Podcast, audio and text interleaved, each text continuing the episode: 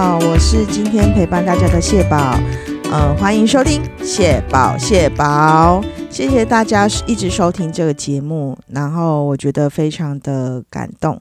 那最近呢，呃，久违的和同事去聚餐了，吃了兴业集团推出的最新品牌 Nagomi。然后是最新的日式料理啊，在同等级的日式堡费里面，其实占有一席之地的。因为本来兴业集团就是最著名的堡费，它就有一些烤香鱼啊，什么都还蛮出色的。那拿沟米延续这个部分，然后去做更大的发挥。嗯嗯，之前也有跟大家分享过，它的甜食区非常好吃，有最终饼啊，有水性卷饼啊，非常的特别的甜点都可以在那边吃到。那它的生鱼片霸其实是同呃同类型的把费来讲的话，它算是蛮丰富的。手卷的来说也非常多种口味。嗯，有鳗鱼、芦笋口味、鲜虾芦笋什么的，但是我觉得它的鲑鱼子的手卷表现还是没有想想来的好。想想的鲑鱼子手卷，还加上鲑鱼，就是鲑鱼亲子的感觉，非常的棒。所以我还是比较喜欢吃想想的手卷。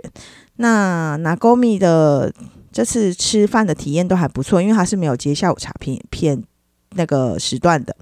所以它是早午呃午晚餐时段，那午晚餐时段我们选的时段就可以吃很久，大家可以从十一点吃到下午三点钟，所以它其实时间是非常长的，然后就可以好好的聊天，慢慢吃啊，然后享受这样的日式把费，蛮推荐大家去中山站。吃拿勾米，那现在把费都有一个普遍的现象是非常难定到位，不知道大家有没有这个感觉？就像想想续集拿勾米都蛮难定的，就是定位的时候可能手速要快一点啊，打电话可能之前打电话真的是打超多超多通的，非常多通才打进去。好，然后所以可能就大家手速要快一点去抢位置。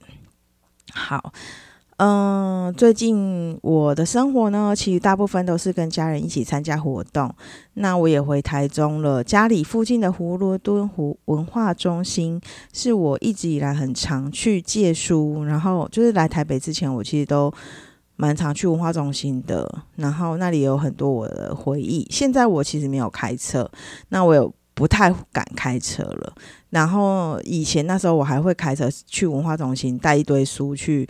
借借还还啊，然后那里想要的书、最新的书都可以借得到，然后也可以排队，然后自己可以看的时间也是蛮久的。所以我觉得文化中心跟台中市的所有市立文化图书馆做一个连接，他们的书的流量其实是非常惊人的。在这个部分，其实。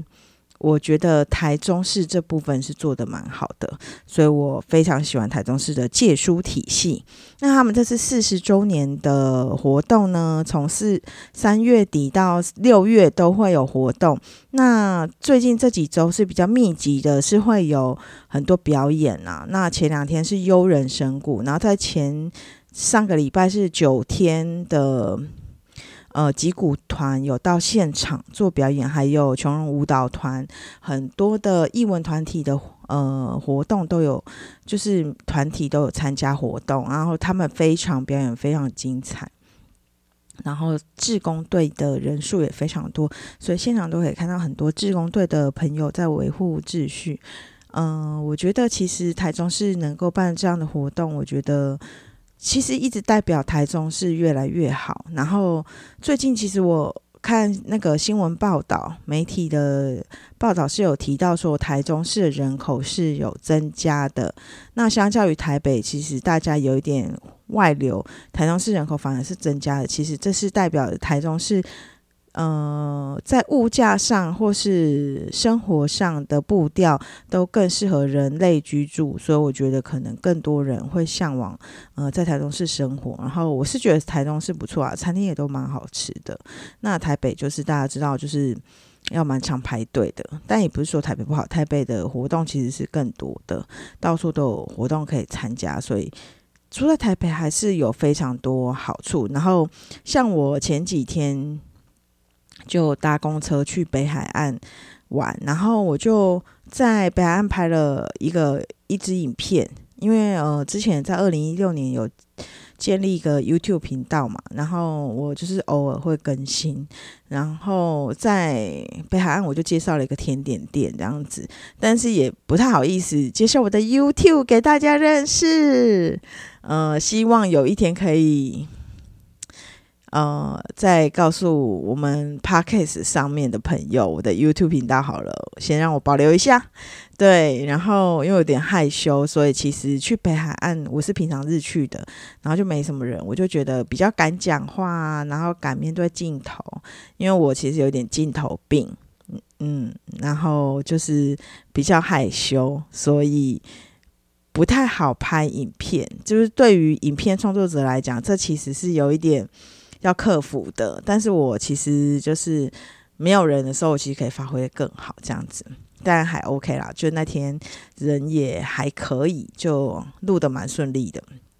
好，嗯，最近不知道大家有没有看企鹅妹的直播？Jenny，Jenny 来台湾了。然后企鹅妹本身呢，在台湾之前有来过，造成蛮轰动的嘛。然后。呃，他在网络上其实有一些正反面的评价，但是他这次就是背着蛮重的行李，我其实看了两天。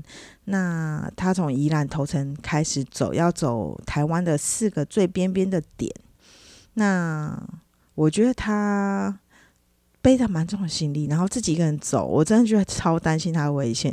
因为他每天直播非常长的时间，可能早上就开始播，然后到晚上，其实都一直要面对镜头，然后一直要微笑回答问题，然后我觉得也不能显露出累的样子。那我觉得这真的非常难，因为其实大家都会有疲态，而且他又背那么多东西，然后走北海，就是走宜兰到台北这段路。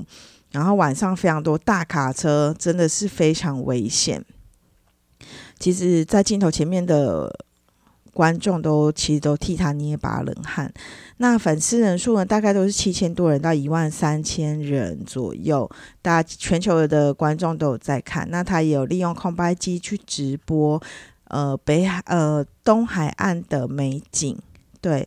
是蛮可惜，他没有走花莲、宜兰花莲那一段，其实更壮观的、更漂亮的。那所以就是他路线没有到那边，他们就可能从宜兰，然后最后他要走到垦丁这样子。那这段时间可能 maybe 一个月的时间都会可以看到企鹅妹直播。然后之前因为我我也没有 follow 他，但是我想我蛮喜欢看徒步环岛的。那借由他的镜头一起看徒步环岛，其实我觉得蛮有趣的。嗯，如果有兴趣的人，可以直接 Google 企鹅妹直播，就可以连接到他退取的频道了哦。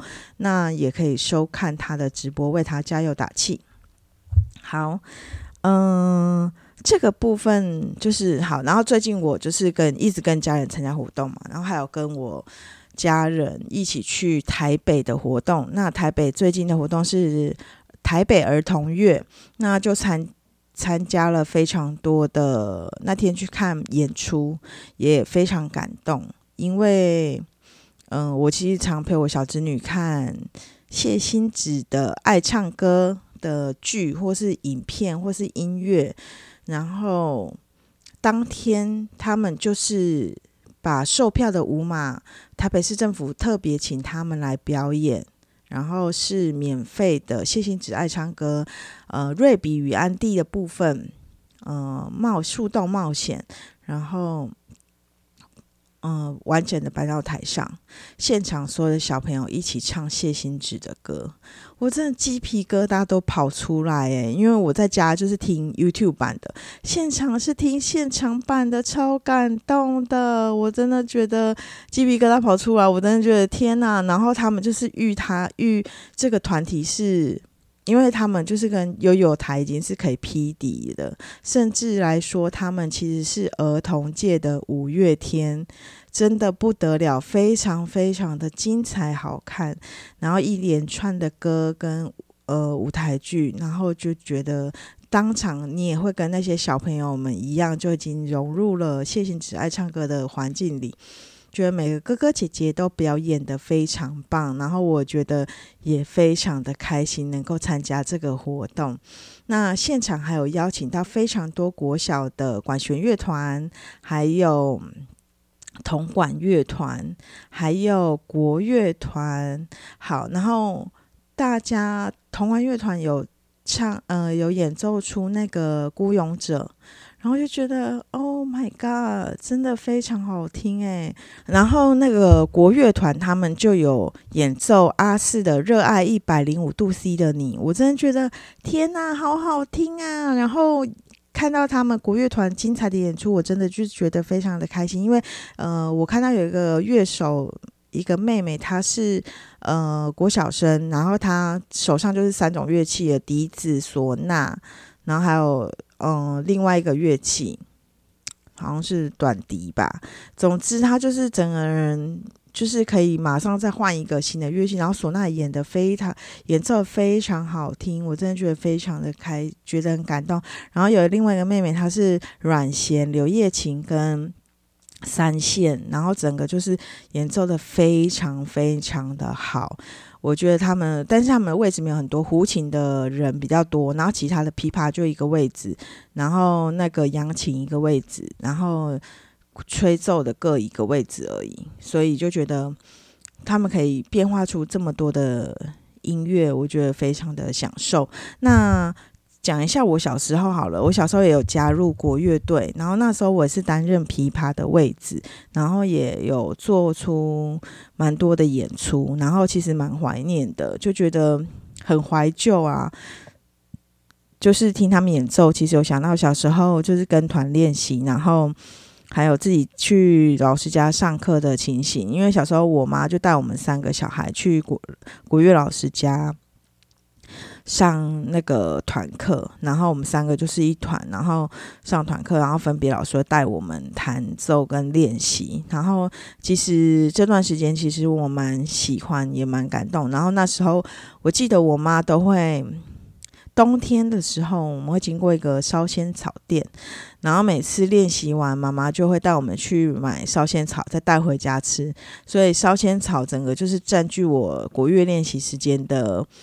呃，一个很重要的元素，一个很重要的回忆跟味道，我觉得其实真的蛮喜欢的，蛮开心的，对，然后也蛮想念那段国乐队的时期。然后至今为什么后来没有练习呢？因为后来长大升学，其实功课都蛮忙碌的，然后也没有时间去做练习，然后也没有加入。社会的国乐团，所以就慢慢的脱节。那未来如果有机会，我还是想要再多练习。嗯，小时候其实我跟国乐队的同学大家都蛮好，然后我们其实那一团蛮大的，我们琵琶就大概有六七个人了，然后胡琴更多人，然后我也会去胡琴那边玩，然后扬琴的同学会带我，所以我会也那时候也会打一点扬琴。所以，其实我小时候最想要学的是笛子，但是笛子真的太多人了，所以我我也进不去笛子，只能去琵琶的部分。因为我想笛子很好带啊，我琵琶真的要带好重的乐器。嗯，前几年我家大概二零一七年，我家发生了火灾，那时候琵琶就跟我妹的古筝是请那时候买非常好的乐器，嗯，造价蛮贵的，然后妈妈就。挤出钱来给我们买很贵的乐器，然后在那场火灾就我们的乐器就烧掉了。然后其实我其实觉得蛮感伤，因为现在如果要买乐器，可能也买不到那么好的等级，然后可能要更贵的钱才能买到好一点的乐器，所以就觉得。蛮可惜的，但是这是借由台北儿童乐的活动，然后看到了这么多小朋友，然后还有小学生为了练习，然后他们都是倾注全力，然后做出非常完美的表演，我觉得非常的感动。然后我们是带小朋友小侄女，她才一岁四个月，一起去参加，所以就觉得。还蛮有趣的，这是就是我最近参加的活动这样子。那不知道大家最近都在做什么呢？就是然后有没有看剧啊？我最近又要来推荐一下剧了。我们现在是个小追剧频道。那我最近看的是《离婚律师》韩剧。嗯，一开始觉得有一点点沉闷，然后可是后面你就越觉得主角三人的感情，还有两个好朋友，真的是非常感动。然后这部戏没有 love lie，所以我觉得其实也不错。然后就是在讲很多律师打官司的细节跟背后的原因，然后要怎么收集资料啊，对当事人有利的资料，然后律师对这些刑就是这些案件啊，要有多大深入啊，然后了解当事人要交代，把自己的所有事情交代清楚，需要到什么地步，然后都觉得。啊，好好看哦！然后越到后面，其实越感人，因为他其实蛮描述亲情的，所以我就觉得整部剧是围绕在亲情上面啊，跟友情。所以喜欢这这种类型的呃影集，大家可以去看一下。然后这部《离婚律师》韩剧非常好看，推荐给大家。嗯。好的，然后今天的话呢，这个礼拜我要带我的姑婆去看医生，然后因为是回我的医院嘛，所以就是比较熟门熟路，所以就是可能带姑婆一起去看一下她的，就是她不舒服的地方。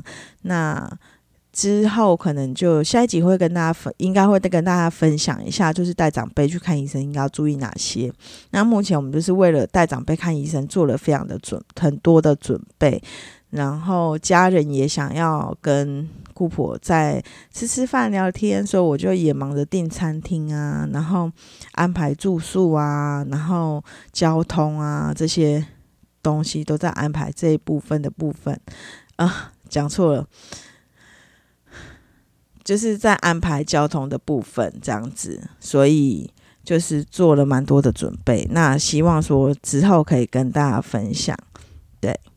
好的，今天的节目就到这边。那如果有想听的内容，或是想听的主题，可以讯息到我的 IG Hello 宝一二零七 H E L L O B O W 一二零七。希望大家能够多多订阅我的 IG，拜托了，菩萨给哟。